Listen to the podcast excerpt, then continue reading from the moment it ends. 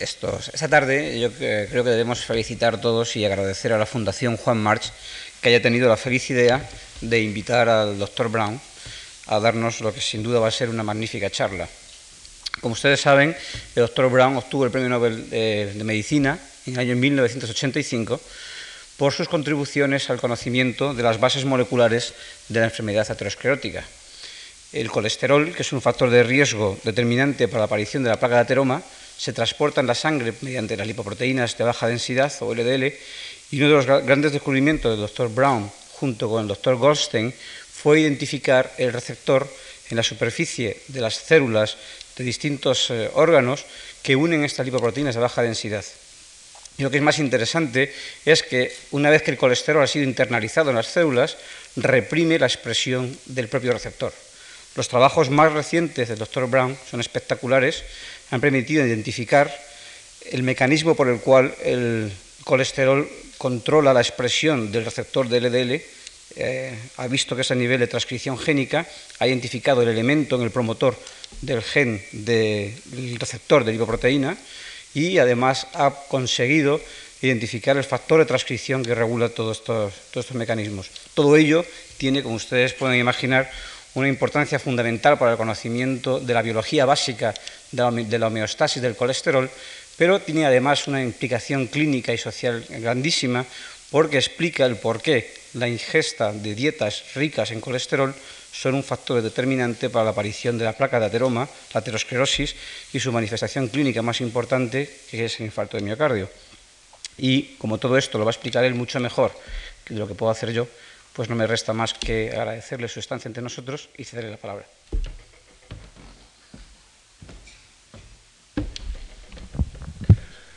Muchas gracias y buenas noches y bienvenido a, a este esta conferencia. Uh, uh, thank you very much uh, for coming tonight. And muchas gracias to the uh, Juan March Foundation uh, for giving me the opportunity uh, to come to Madrid. Madrid is a very beautiful city, and Spain is a beautiful country, and it has been a great pleasure uh, for me to be here uh, the last few days. Well, let me uh, tell you now about the work that uh, Joe Goldstein and I have done over the past uh, 20 years to try to understand how cholesterol levels are controlled in the blood and why so many people have high cholesterol levels that lead to heart attacks.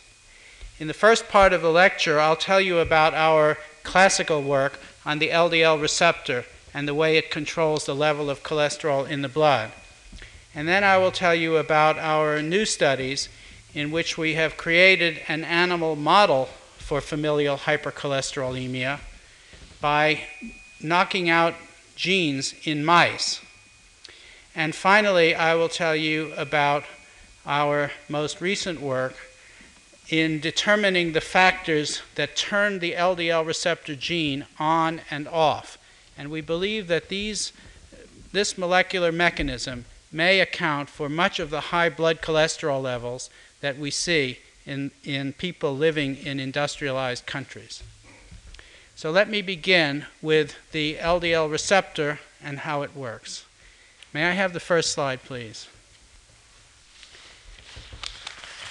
This slide shows the coronary arteries of a 40 year old man who died of a myocardial infarction. The arteries have been opened lengthwise to, show, to demonstrate the atherosclerotic plaques. The plaques appear yellow because they, have, they contain a large amount of fatty substances or lipids that have accumulated within the artery wall during the lifespan of this man and eventually have narrowed the artery so that a blood clot formed and caused a myocardial infarction. Now, the cholesterol that accumulates in the artery wall comes from a plasma lipoprotein, a cholesterol carrying protein that circulates in the plasma. And this protein is low density lipoprotein, or LDL. and LDL is shown on the next slide. LDL is a large particle of about 3 million molecular weight, and its interior is composed of cholesterol, this very hydrophobic, oily molecule attached to a long chain fatty acid to form cholesterol esters. And there are 1,500 molecules of cholesterol ester within each LDL particle. And surrounding this cholesterol ester core, there is a polar coat of, of free cholesterol, phospholipid, and a protein called apoprotein B100. Now, LDL is formed in the liver and it circulates in the body, and its job is to transport cholesterol to various body tissues. And the way in which the LDL receptor works in metabolism is shown on the next slide. LDL begins life by being secreted from the liver, and it is secreted as a precursor molecule called very low density lipoprotein or VLDL. VLDL particles are much larger than LDL particles because they contain triglycerides in the core in addition to cholesterol esters. In adipose tissue and muscle, there is an enzyme called lipoprotein lipase that removes the triglycerides from the VLDL particle so that they can be stored in adipose tissue or burned in muscle. And this then leaves a smaller particle called intermediate density lipoprotein or IDL. Now, IDL does not stay in the plasma very long most of the IDL particles are taken up again into the liver by a receptor on the surface of liver cells, and this receptor is called the LDL receptor.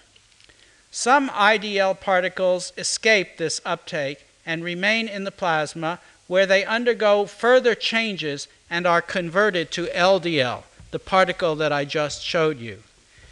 And eventually, in humans, after about one day, these LDL particles are removed from the blood, again by binding to LDL receptors. So you can see from this slide that the LDL receptor in the liver is a very important element in controlling the level of cholesterol in the blood. When LDL receptors are active, then IDL is rapidly removed from blood, and so very little is converted to LDL. And when the receptors are active, the LDL is rapidly removed from the blood. So if your LDL receptors are very active, then the level of LDL in the blood is very low. In contrast, if LDL receptors become inactive for any reason, then the level of IDL and LDL become elevated, and this leads to myocardial infarctions and atherosclerosis. Now, the way in which this LDL receptor removes LDL from the blood is illustrated on the next slide. This is a mechanism that is called receptor mediated endocytosis. It is, it, the LDL receptor was the first receptor that was demonstrated to carry molecules into cells by this route. And we now know that many receptors are capable of doing the same thing. But let me tell you how the LDL receptor works. The LDL receptor is located on the surface of the cell, in the liver or in other tissues, and it clusters together with other receptors in patches of plasma membrane that are indented and have a fuzzy coat on the cytoplasmic surface and these are called coated pits. Now, it's very important that the receptor move into these coated pits because the coated pits are the sites at which endocytosis takes place. The pit has a very short lifespan. Within two minutes of the formation of a pit, the pit sinks into the cell, and this membrane closes off to form a vesicle that migrates through the cytoplasm and eventually fuses with another vesicle called the endosome. And within this endosome, there are proton pumps that pump hydrogen ions into the interior and make the pH acid. And when that happens, the LDL receptor unfolds, uncoils. Now, while it's on the surface, the LDL receptor binds a molecule of LDL. Each receptor binds one molecule of LDL by attaching to the apoprotein B100 component. And when the coated vesicle is formed, it carries the bound LDL and delivers it to the endosome. But when the pH in the endosome falls, the LDL receptor unfolds, and this allows the LDL to escape from the receptor, and it allows the receptor to return empty to the cell surface, where it can now bind another molecule of LDL. This process is called receptor recycling. Each LDL receptor makes one trip into and out of the cell every 10 minutes. So each receptor can carry hundreds of molecules of LDL because it is constantly reused. Now, once the LDL has dissociated from the receptor, it's carried to another vesicle called the lysosome, where the LDL is degraded by proteases and the cholesterol is liberated. The cholesterol esters are cleaved by uh, acid lipase enzyme, and the cholesterol is now able to enter the cell where it can be used by the cell to synthesize its components. So, in the liver, this cholesterol is used to synthesize the liver cell membrane, it's used to make bile acids, and it's used to produce new lipoproteins in uh, the adrenal gland and the ovary, this cholesterol from LDL is used to make steroid hormones. And in all cells, the cholesterol derived from LDL exerts certain regulatory actions that stabilize the cholesterol content of the cell. So, this is the LDL receptor pathway. it required approximately 10 years for us to work out this flow of events of, by which the receptor moves from one place to another. And it, as I say, it was the first clear example of a general process called receptor mediated endocytosis. now, the receptor that does all of this is a, is a somewhat complicated molecule because it must not only bind LDL, but it also must know how to enter coated pits and how to recycle from the endosome. And several years ago, we purified the receptor and cloned its gene, and so we could have an analysis of the LDL receptor structure. And the next slide shows the structure of this receptor. The LDL receptor is a single chain protein that is a transmembrane protein. That is, it sits, it spans across the outer membrane of the cell and the largest part of the receptor faces the external environment, and only a small piece uh, projects into the cytoplasm. Now, on the external domain, the first 292 amino acids constitutes the ligand binding domain. This is the part of the receptor that actually recognizes the apoprotein B of LDL and binds to it. And the ligand binding domain is composed of seven repeated sequences. And each one of these repeats contains six cysteine residues. And these residues are cross linked to each other by disulfide bonds, so that each one of these repeats is a separate structure that is stabilized by internal disulfide bonds. And all seven of these repeats are necessary to make a receptor that binds LDL with very high affinity. Now, the next part of the receptor is called the EGF precursor homology region. It's, it's homologous to a, another protein called epidermal growth factor, precursor. And this region contains 400 amino acids. It contains three cysteine rich repeats, of a different type than the ones in the ligand binding domain. This region of the molecule is the pH sensor. When the pH falls in the endosome, this region of the molecule unfolds, and that uh, allows the LDL to leave the receptor so that the receptor can, be, can recycle. One would anticipate that if one had a genetic defect in this part of the receptor, it would destroy receptor binding, and genetic defects in this part of the receptor allow the receptor to bind ligands, but they can no longer dissociate in the endosome, and so the receptor is degraded along with the LDL. The third part of the receptor contains O-linked sugars. That is, right near the base of the receptor, these sugars are attached, and this helps to stabilize the structure. Then there's a region of the receptor of 22 hydrophobic amino acids that spans the plasma membrane. And finally, 50 amino acids in the cytoplasmic tail. Those 50 amino acids are very important because they direct the receptor to coated pits. They form the signal that allows the receptor to cluster in these regions that are specialized for endocytosis. Now, our knowledge of the LDL receptor was advanced tremendously because of the existence of humans who have mutations in this LDL receptor gene. And those uh, people have a disease called familial hypercholesterolemia, or FH. And the next slide shows a picture of a child with familial hypercholesterolemia. This little girl has inherited two mutant LDL receptor genes, one from each of her parents. So her cells cannot produce normal LDL receptors. Her body produces LDL, but it cannot be taken up from the circulation so it builds up to extremely high levels. In fact, her total plasma cholesterol level has been over 1,000 milligrams per deciliter since her, the time of birth. And because her cholesterol level is so high, the cholesterol has deposited in her skin. You see these bumps.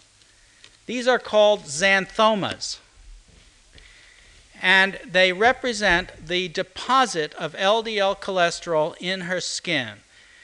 She has so much LDL in her blood that if she simply injures herself only slightly and a small blood vessel bursts in her skin, the cholesterol escapes into the tissue and it is present in such a large amount that it cannot be removed by normal body processes. So it stays there and for, forms a xanthoma. Some of you maybe, well, you can see on her knees, wherever she has injured her knee and she forms a hematoma, instead of totally resorbing the hematoma, as most people would, she resorbs the blood elements, but the cholesterol remains in the tissue and produces this deposit. Exactly the same thing has happened in her arteries. That is, this LDL cholesterol has penetrated into the tissue of her artery walls. And this little girl had coronary artery narrowing and had several myocardial infarctions by the time this picture was taken. Now, this is a very severe medical condition. And fortunately, the, this, the homozygous form of this disease is very rare. But unfortunately, the heterozygous form of the disease is very common. So familial hypercholesterolemia comes in two forms homozygous, where both genes are defective, and heterozygous, where only one copy of the gene is defective. And the next slide illustrates this clinical genetic condition. About one out of every 500 people in almost every country of the world has a single copy of a defective LDL receptor gene. You all know that we both we all have two copies of chromosome 19, one inherited from our mother and one from our father. Well, in 1 in 500 people, one of these copies is defective. The LDL receptor gene is defective. And these people can only produce a half normal number of LDL receptors. And from the time of birth, they have a twofold increase in their plasma LDL level and they begin to have heart attacks at age 35. And FH heterozygotes represent 5% of all heart attacks under age 60. Now, this is as in genetic terms, this is a very common disease. It's much more common than other diseases that we know about, such as cystic fibrosis or um, uh, Tay Sachs disease or thalassemia. FA, familial hypercholesterolemia is very common because the heterozygotes actually have a disease. They die in their 40s and 50s from heart attacks.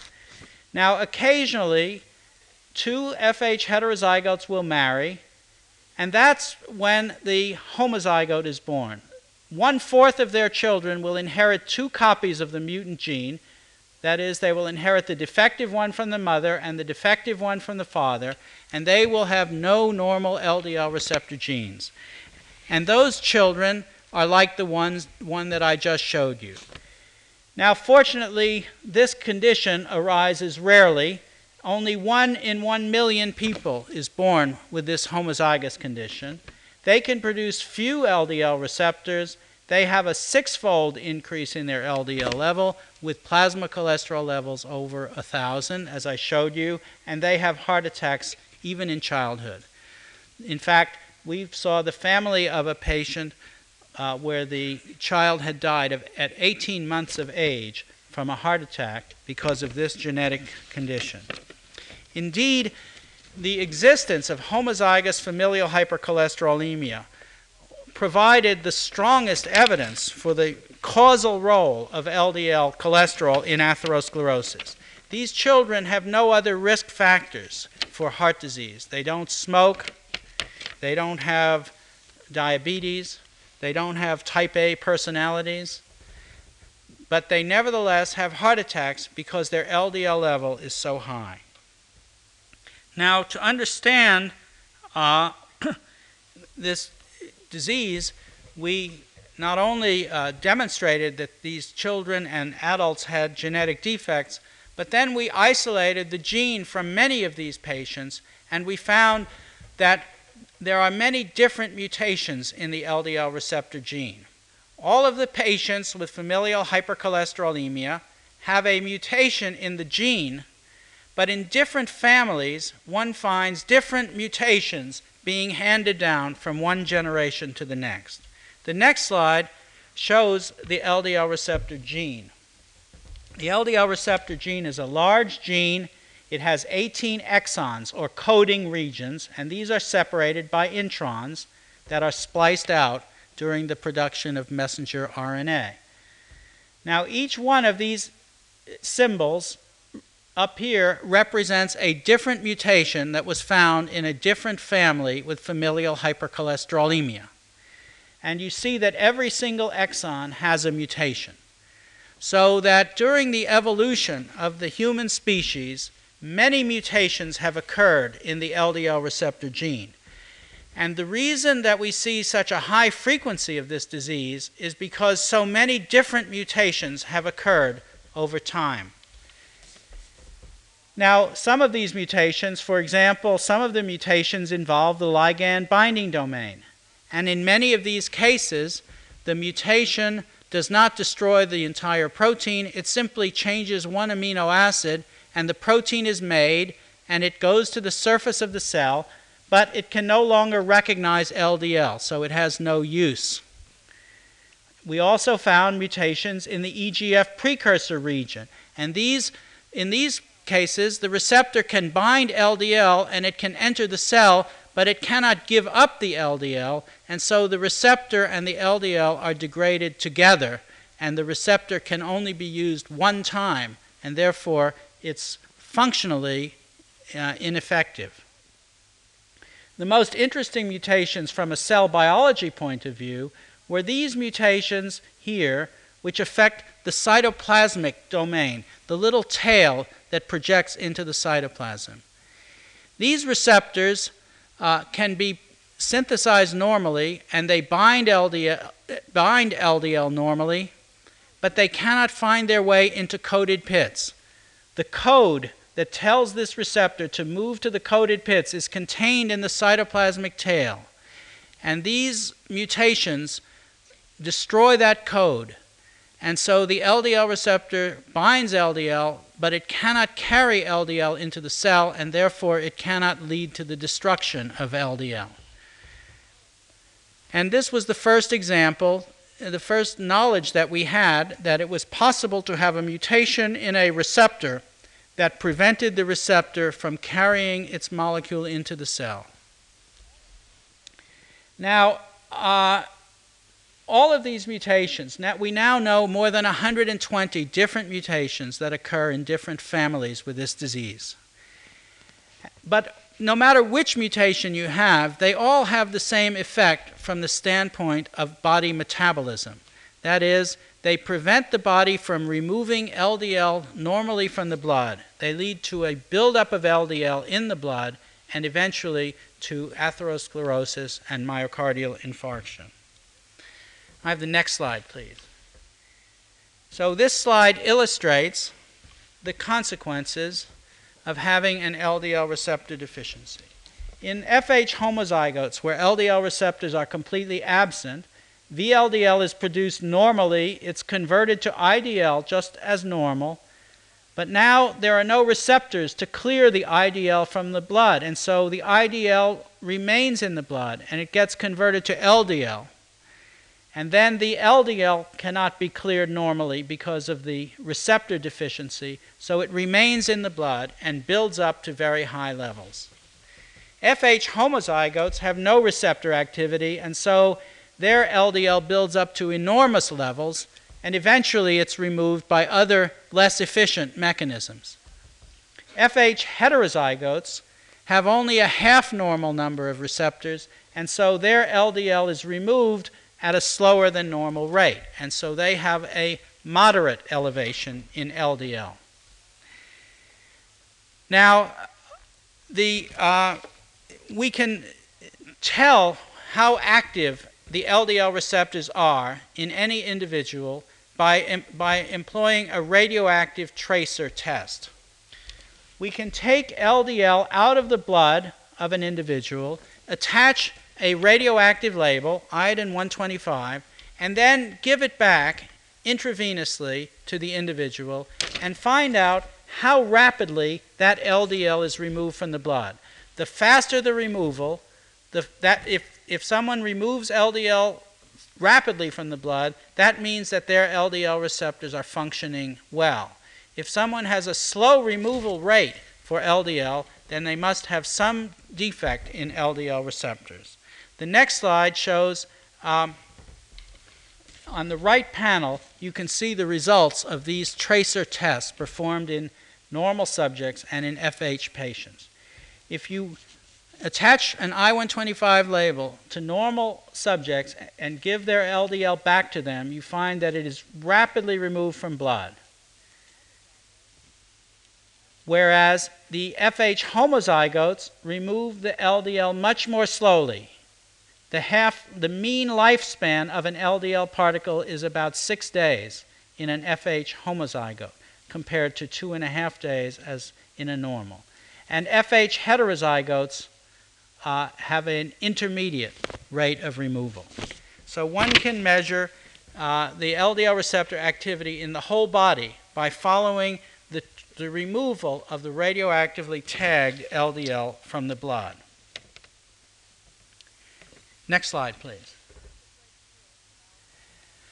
Well, we learned a great deal about um, the LDL receptor disease from studying patients, but with patients, you cannot study the next step of the process. And the next step is how does the LDL actually produce the atherosclerotic plaque? In other words, once the LDL level is elevated and it penetrates into the artery wall, what causes the atherosclerotic plaque? And how does it evolve? Now, it's been difficult to study because there hasn't been a clear model in small animals uh, for the LDL receptor defect. And so we wished to create a model of LDL receptor deficiency in mice. And we took advantage of a new technique called the gene knockout technique. By this, this technique was established by uh, by uh, Mario Capecchi at the University of Utah and, and Oliver Smithy, Smithies at the University of North Carolina in the United States, and by other workers in England and the United States.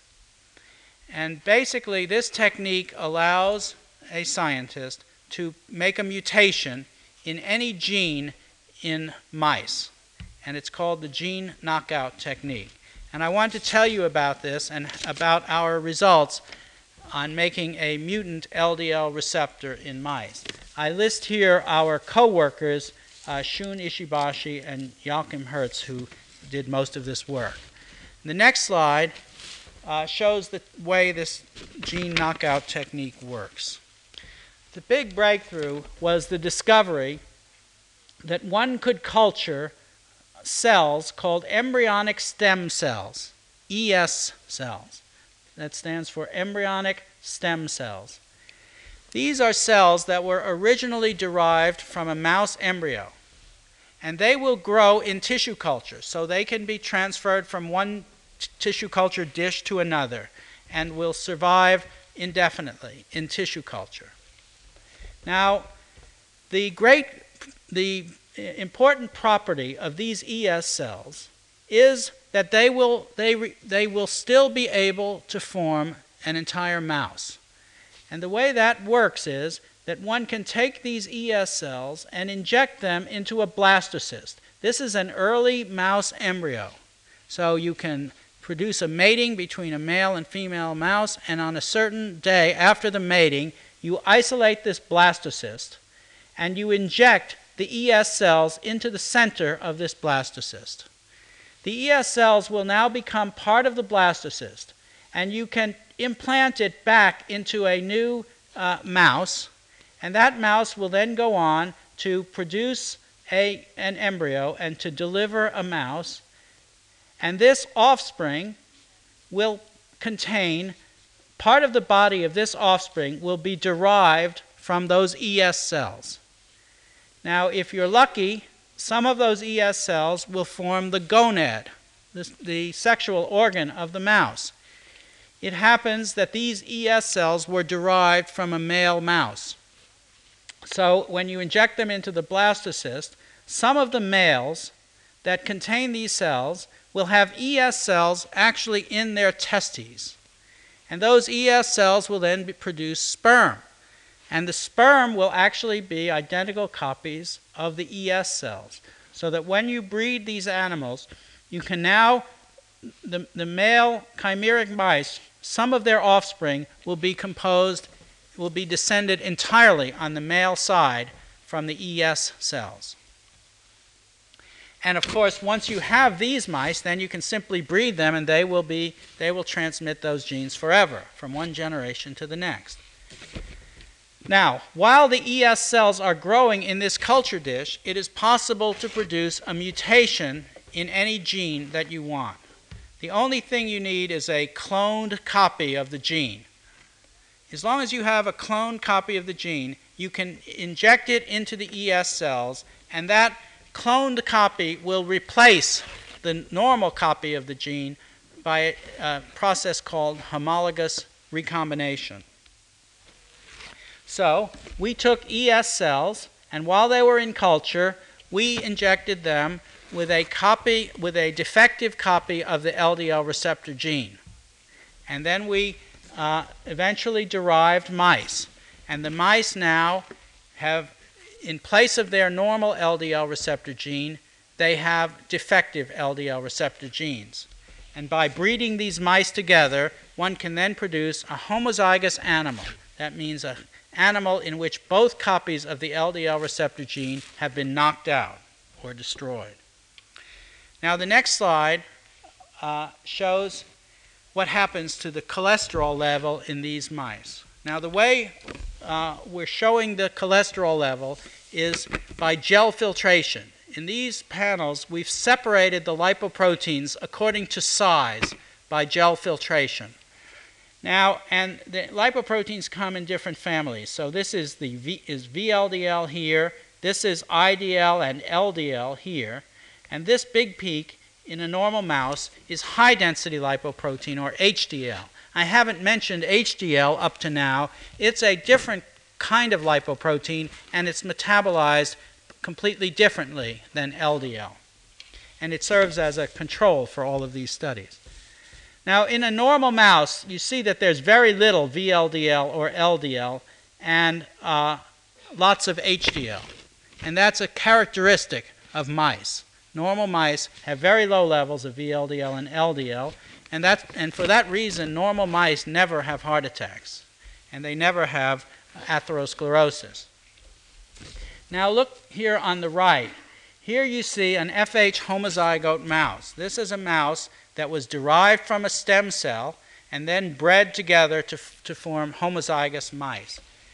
And you see that there's been a marked elevation in the IDL and LDL, and also the VLDL, when compared to a normal mouse, but that HDL has remained about the same. So one can demonstrate the function of LDL receptors in mice. By knocking out the gene, one gets a big increase in the VLDL and IDL and LDL levels.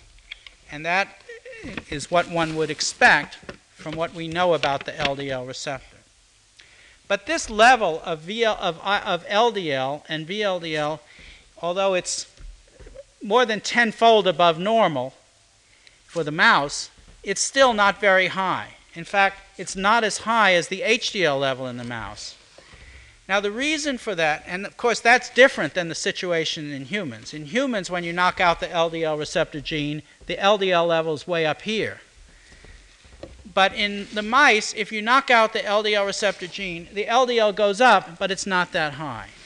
The reason is that mice uh, don't eat any cholesterol. They have a very low input of cholesterol on their normal chow diet to bring out the real potential of this LDL receptor defect, it was necessary to take these LDL receptor knockout mice and feed them a diet that had cholesterol and saturated fatty acids. And the result is shown in the next slide. On the left, you see a normal mouse, or a group of normal mice, called plus plus. That means they're normal. And they were fed a normal diet, and they have their HDL and their VLD and their very low VLDLs. If you take a normal mouse and you feed it this cholesterol diet, you get this increase in VLDL and LDL, in a no, but it's not very impressive in a normal mouse. And so normal mice are traditionally resistant to atherosclerosis. You cannot produce atherosclerosis very easily in a mouse simply by feeding cholesterol because this is the only elevation you get in the LDL level. But if you knock out the LDL receptor gene and then feed cholesterol, so here's the LDL receptor knockout mouse. This is on a normal diet. But when you feed this animal cholesterol, now you get this massive increase in LDL. The cholesterol, the LDL in these peaks is 1,000. Notice this broken scale here. This, the height of this peak is 1,000 compared to 50 in the cholesterol fed normal mouse. So you get a 20 fold higher response to cholesterol in the diet when the LDL receptors are eliminated. And now you get a full model of familial hypercholesterolemia. And I'll illustrate the features in the next few slides. Next slide, please. In patients with familial hypercholesterolemia, the characteristic finding is the, is the infiltration of cholesterol around the eyes, producing xanthelasma. And this uh, occurs both in heterozygotes and homozygotes with FH. The next slide shows the eyes of a LDL receptor negative mouse that has been fed cholesterol. You see the same deposits around the eye. So one can produce the same uh, xanthelasma. This is the first time that xanthelasma has ever been produced in an animal by feeding cholesterol. Now, another hallmark of FH is the tendon xanthoma. The next slide. This slide shows the characteristic deposit of cholesterol on the back of the Achilles tendon. This is the clinical sign that we use most often in the diagnosis of FH. The next slide shows a normal mouse paw for comparison. This is a normal thin mouse paw. The next slide shows the paw from one of these FH homozygote mice. The tendons are infiltrated and filled up with cholesterol in the same way that the patient tendons are. Now, the deposits of cholesterol do not only extend to the skin and the tendons, they also involve the arteries. And the next slide this is the aortic arch of a normal mouse. Uh, this is the main blood vessel coming out of the heart that supplies blood. Here are the carotid arteries, and this supplies blood to the to the body from the heart. And you see in a normal mouse, this blood vessel is uh, very thin, and it's collapsed here because it's just uh, extremely fine and, and flexible and uh, perfectly normal. But now in the FH LDL receptor knockout mouse, the next slide, shows that this aortic arch is totally infiltrated with cholesterol. The whole wall has just become one huge massive cholesterol deposit, and eventually that narrows the channel. And the next slide shows a histologic cross section of a, a coronary artery. This is one of the arteries coming off of that aorta that carries blood to the heart muscle, and you see that it's been totally infiltrated. The normal artery should have a, a, an opening this big, but all this cholesterol has deposited there and narrowed the artery so that only a tiny, tiny little thread remains. And eventually, this will then close off and cause a heart attack. The next slide shows another area of an atherosclerosis, and these are cholesterol crystals. These are big deposits of cholesterol inside the wall of this artery. So, by using this gene knockout technique, one can produce an animal model that reproduces all of the atherosclerotic features. And we hope to be able to use this model to now dissect out the genetic factors that contribute to the deposit of this cholesterol. The great advantage of the mouse is that you can now take this FH mouse and breed it to other mice and find out if there are other genes. For example, there may be genes that make certain animals resistant to this atherosclerosis even when they have no LDL receptors. So we're going to try to find those genes by breeding our FH mice with other strains of mice that may be resistant to atherosclerosis. And by that means, we hope to be able to identify these other modifying genes that affect the outcome of the disease. Now, there's another use we can do for the LDL receptor mice, and that is to use them as a model for gene therapy. The next slide, please. In, in order to explain this form of gene therapy, we have to go back to the model for LDL metabolism. Remember that in FH, the big problem is that there are no LDL receptors in the liver. At least in FH homozygotes, there are no LDL receptors in the liver. If we had some way of delivering the LDL receptor gene to the liver cells of an animal with FH, we might be able to cure this disease. And now we have an animal model. The LDL receptor knockout mouse has no LDL receptors, so we can use these mice as a test case to see if we can deliver the LDL receptor gene to the liver of an adult mouse. And to do this, one needs a carrier. You need something that will actually carry the LDL receptor gene into the liver. And as a carrier, we used the adenovirus. And the next slide shows the adenovirus. This is a DNA virus that is the, in humans is the cause of the common cold. So we have all been infected by adenoviruses, and we all have antibodies against adenoviruses, which means that adenoviruses may not be very useful for gene therapy in humans.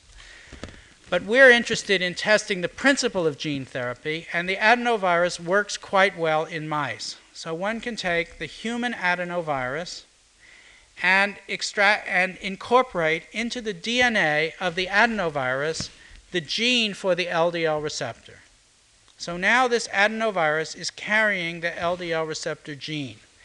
And if you inject that adenovirus into the intravenously into animals, the virus is uh, rapidly taken up by the liver and it will deliver the gene that you're studying into the liver. This was first shown by uh, the Pericodés in France and has been extended by uh, Joachim Hertz and Bob Gerard in Dallas. And we know that you can use the adenovirus as a vector. So we decided to use this adenovirus to carry the LDL receptor gene into these LDL receptor deficient mice. And the next slide shows uh, this is an immunofluorescence slide of the liver of an LDL receptor negative mouse that was incubated with an antibody against the LDL receptor. And you don't see any fluorescence, and that's very good because this animal doesn't have LDL receptors. But if you take an animal just like this one, an adult FH homozygote mouse, and you give it the recombinant adenovirus intravenously, the next slide shows what happens. This is now a section of the liver of a mouse that was treated four days earlier by an intravenous injection of the adenovirus containing the LDL receptor. You see that nearly all the cells of the liver have taken up the gene and they are producing LDL receptors, and the LDL receptor is now recognized by this antibody. The next slide shows a higher power view, and you can see that essentially all the cells in the liver, or the vast majority of cells, are now producing LDL receptors. The receptors have found their way to the surface of the cells, the proper surface, the sinusoidal surface of the cells, and they are now actively binding and taking up LDL. And the next slide shows what happens to the cholesterol level in the animal. Here is the cholesterol level in an LDL receptor negative uh, mouse. You see this big elevation in LDL. But four days after the uh, injection of the LDL receptor gene, the LDL level has now come down to normal. So, uh, by this means, anyway, it's possible to treat the LDL receptor deficiency by gene therapy in mice. Now, I caution everyone uh, about jumping to the conclusion that one can use this therapy in humans. As I mentioned, adenovirus, uh, every, we all have antibodies to adenovirus. That's one big problem. The other problem is that this adenovirus expression does not persist for long periods. The adenovirus DNA does not integrate into the chromosome. It's maintained as a separate genetic element, and eventually it's lost from the cell. So, such a treatment might last a few weeks, but it would not be a permanent cure of this disease. So, there are many challenges still to be overcome, but the idea that one can use viruses to carry genes into the liver uh, is, a, is a good working principle now, and I believe that those technical difficulties may be overcome in the future. Next slide, please. Well, now, in the last few minutes, uh, I want to turn to a different topic. We've, so far, we've been talking about LDL receptor gene and people who have genetic defects in the LDL receptor. But when we look at the cholesterol levels of an entire population, we find elevated LDL cholesterol levels even in people who have normal LDL receptor genes. And this slide shows the population distribution of the LDL cholesterol level in most industrialized societies. And I'm sure it's very similar in Spain. Maybe a little bit better than this, but not much. Uh, and you see that there is a distribution. And the mean level in the population in, uh, in the US is about 130 milligrams per deciliter of cholesterol. Some people have lower levels, some people have higher. This is the mean level. Now, the, for the people at the very highest end, we know the cause. They have a single gene mutation, such as familial hypercholesterolemia, and that puts them way out here in the very high range. But these are not the only people that are susceptible to atherosclerosis all of the data says that you begin to become susceptible to atherosclerosis somewhere around here, somewhere around an LDL cholesterol level of 130 milligrams per deciliter, or a total plasma cholesterol level of 200 milligrams per deciliter. And if your cholesterol level is above this range, you have progressively a higher and higher risk for having heart attacks, as indicated by the shading, the coloring of this slide. Now, why should so many people have LDL levels that put them at risk for having heart attacks? All of these people have normal LDL receptor genes. Why don't their LDL receptor genes simply remove the LDL from the blood and keep their LDL cholesterol low? Well, the answer that's coming out of very uh, a number of studies in humans as well as in animals states the following that even though the LDL receptor gene is normal in these people, the LDL receptor has been silenced or in, partially silenced by a reduction in its activity. In other words, these people have normal LDL receptor genes, but the genes aren't functioning right. And the reason they aren't functioning right is because these people are eating diets that are rich in cholesterol and saturated fatty acids. And we know now that if people or animals consume diets rich in cholesterol and saturated fatty acids, the LDL level rises. And the reason that it rises, in part, is because the LDL receptor gene is no longer efficiently active. That is, LDL receptors are no longer produced at a normal level. And that's illustrated on the next slide.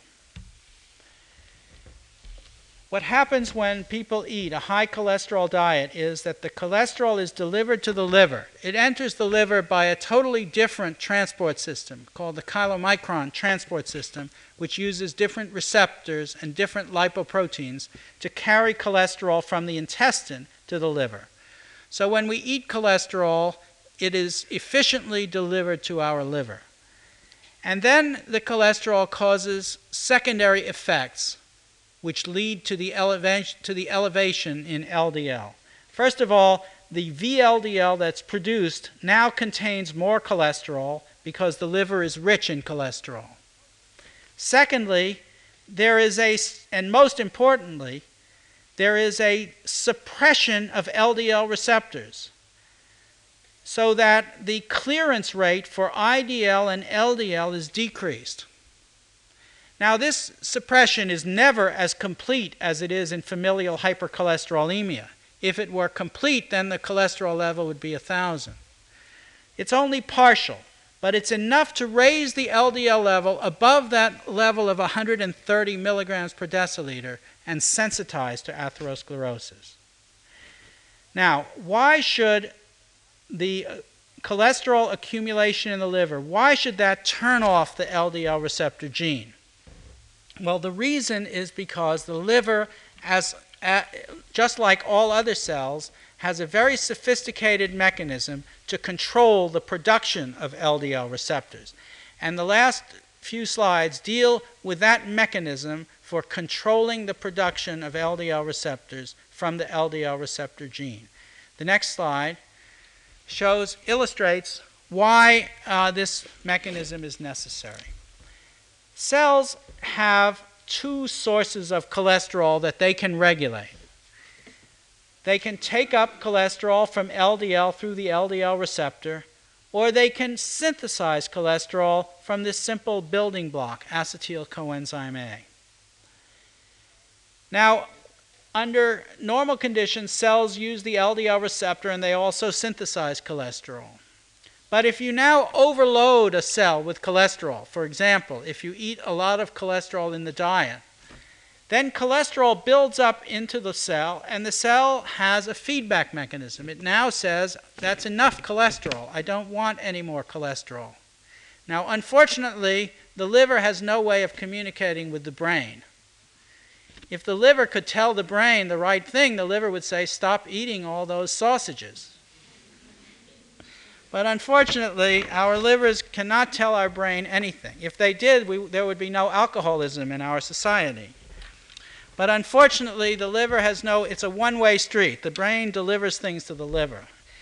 And so the brain and so we keep eating these rich foods with high in cholesterol and we keep building up cholesterol in our liver. And the liver can't stop the the body from eating cholesterol, but it says at least I can stop the uptake of LDL into the cell. So when cholesterol builds up, this feedback mechanism is exercised and the LDL receptor gene is turned off. And the liver says, at least I can stop taking up LDL cholesterol. Of course, this leads to a rise in LDL cholesterol in the blood and eventually leads to heart attacks. Now, um, the question then was what is the mechanism? How does the, the, a cell, such as a liver cell, how does it know how much cholesterol is inside of it? And how does it adjust the transcription of the LDL receptor gene? Now I'm going to get a little technical, uh, but I just wanted to show these results because they're the most recent ones from our laboratory. The next slide uh, shows the mechanism that we have worked out. In front of the LDL receptor gene, there is a control region called the promoter, which turns the gene on and off. When the promoter is active, the LDL receptor gene produces messenger RNA, and therefore it produces lots of LDL receptors. When the promoter is turned off, then the LDL receptor gene is quiet and it doesn't produce messenger RNA and it produces no receptors. Now, the we've, we found that this promoter element in the LDL receptor gene has two parts. And one part is called the SRE. That stands for sterol regulatory element. Now, I know in Spanish you have to reverse those letters, but in English it's SRE, sterol regulatory element. And the sterol regulatory element is next to another transcription element, which is a weakly positive element. This is actually a binding site for a factor called SP1. And when these two elements are together and they're both active, then the LDL receptor gene is turned on and it produces messenger RNA by activating the uh, RNA polymerase II enzyme. Now, in the when cells need cholesterol, when, they, when a cell has very little cholesterol and it needs more cholesterol, then a protein binds to this SRE and a protein binds to this element, and they act together to stimulate the LDL receptor gene. But if sterols accumulate within a cell, if we eat too much cholesterol, or if we feed too much cholesterol to tissue culture cells, then this, this protein becomes inactivated by some mechanism. And now this protein can no longer function by itself, and so the complex is not active and the LDL receptor is not produced. So, in order to produce LDL receptors, you need this protein that binds to the sterol regulatory element. We call it the sterol regulatory element binding protein. That requires about four transversions in Spanish. The sterol regulatory element binding protein that binds to the, this SRE and it turns on the LDL receptor gene. And when sterols are present, this protein becomes inactive and the gene is turned off. Now, we developed this model several years ago by, by, through functional studies of the LDL receptor gene, but we did not, we could not identify this protein that binds to the sterol regulatory element. Within the past few months, uh, we and our colleagues have been able to isolate the protein that binds to the sterol regulatory element. And the next slide uh, shows a diagram of its structure. This protein is a is it's called a transcription factor because it has the capacity to enter the nucleus and activate the transcription of a gene into messenger RNA. Now, the, but it's a very unusual transcription factor because it's very large. It has 1147 amino acids. Now, the first half of this protein, of this sterol regulatory element binding protein, is similar to other transcription factors. It has a component called a basic helix, loops, helix leucine zipper domain. And we call it an HLH zip domain. And this part of the protein is the part that recognizes DNA. It, this is the part that attaches to the promoter of the LDL receptor. And this part at the amino terminus is an acidic region that actually contains the transcription activating domain. So pro- this protein attaches to DNA by binding through this part, and then this part interacts with the uh, polymerase and activates transcription. Now, it turns out that this protein, when it's originally made in the cell, cannot perform these functions because it is actually anchored to the membranes outside of the nucleus. In order to activate transcription, this part of the protein must enter the nucleus of the cell where the DNA is. But when this protein is made, it cannot enter the nucleus because it is inserted into the membranes of the endoplasmic reticulum. And the reason is because the protein contains these two long segments. This is the amino acid sequence in the single letter code. And what it shows you is that these are very hydrophobic regions. These are greasy, long, greasy segments that allow the, that allow the SREBP to, that anchor it into the membrane of the endoplasmic reticulum. The only way that this protein can activate transcription of DNA is when a protease, an enzyme, makes a clip here. It cleaves this protein into two halves and it releases this part, the amino terminal part, so that it can go to the nucleus. So, this is a, a unique transcription factor. It's the first one that's ever been found that is bound to the membranes of the cell. And it can only activate transcription when it is cleaved to liberate this amino terminal part. Now, the next slide shows uh, immunofluorescence assays. We've, we've isolated the gene for this protein and we've introduced it into cells to get them to overproduce the SREBP. Now, on the left, you see, and we then stained them with an antibody against this SREBP. And on the left, you can see this here is the nucleus of the cell. And here is the endoplasmic reticulum, the membranes outside of the nucleus. And all of this SREBP is outside of the nucleus. Only a tiny amount has managed to enter the nucleus. But if you, instead of infecting, transfecting these cells with a cDNA encoding the entire protein, if you only produce the first half of the protein, amino acids 1 to 410, now the protein is never, is not stuck to the membranes, it immediately enters the nucleus and activates transcription. And we can show in whole cells that the, that the sequence of events uh, is as shown on the next slide. This is a model to explain much data that I, I, have no time to show you, but basically what we've shown is that when this SREBP is made, it's initially synthesized, it's stuck in the membrane of the endoplasmic reticulum because of these two transmembrane regions.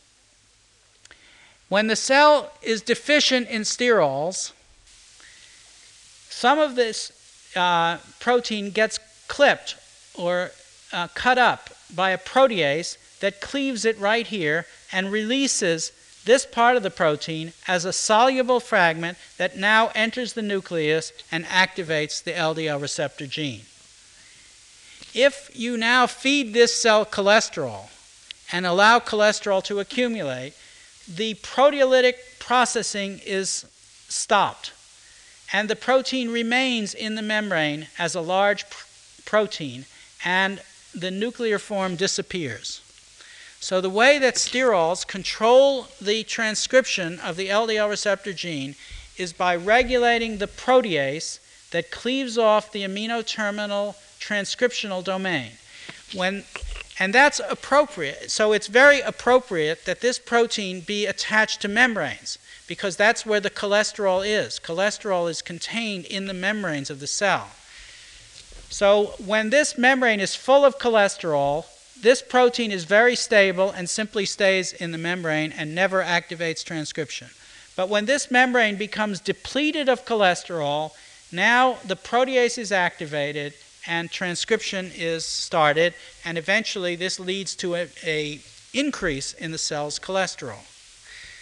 So it, it's a very interesting uh, protein, a, a new type of transcription factor, and we are now working to isolate the protease that makes this cleavage. because that's where the sterols regulate, and that's where we believe the entire control mechanism is localized. Well, let me now go to the final slide. Next slide. I want to summarize everything that I've said, if I can, on one slide. There's a bell shaped curve for the cholesterol level in the, in the population, in human beings. And if your cholesterol level is above this point, you begin to be at risk for heart attacks. Now, we can relate all of this to the LDL receptor gene, and it's shown down here. If you have two LDL receptor genes and they're both fully active all of the time, then you, your liver con- removes LDL actively from the blood and your plasma LDL level stays very low. At the other extreme, there are the FH homozygote children who have two defective LDL receptor genes. Their LDL receptors cannot work at all, and they have cholesterol levels that are way off of this bell shaped curve. The FH heterozygotes, who have one normal gene and one mutant gene, have cholesterol levels that are at the top, the upper part of the range of the bell-shaped curve. And we think the problem with the rest of these people is that their livers have become so full of cholesterol through their diet that their receptor genes have been repressed through the sterol regulatory element that I've been talking about. And this repression of the LDL receptor gene accounts for a large part of the high cholesterol, the multifactorial high cholesterol levels that we see in the general population. Now, life, of course, is never as simple as it is on this slide. There are many other things that contribute to the LDL level in plasma. And in fact, there are tremendous differences between individual human beings. Some people can eat a very high cholesterol diet and yet their receptors remain active. They never turn off their receptors and they stay with a very low cholesterol levels. The American Indians in the southwest part of the United States have that condition. Genetically, as a tribe, for example, the Pima Indians in Arizona are all, the whole tribe is obese. Uh, more than half of them have diabetes mellitus, uh, which comes from their obesity. They have all the problems of diabetes, but they've never had a high incidence of heart attacks.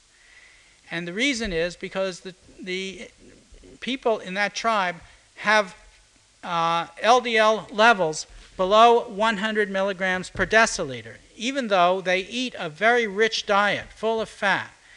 Some, somehow their LDL receptors remain active even though they eat a very high cholesterol diet. We don't know why they remain active, but it's possible that their sterol regulatory element binding proteins have a different threshold for regulation than they do in other people.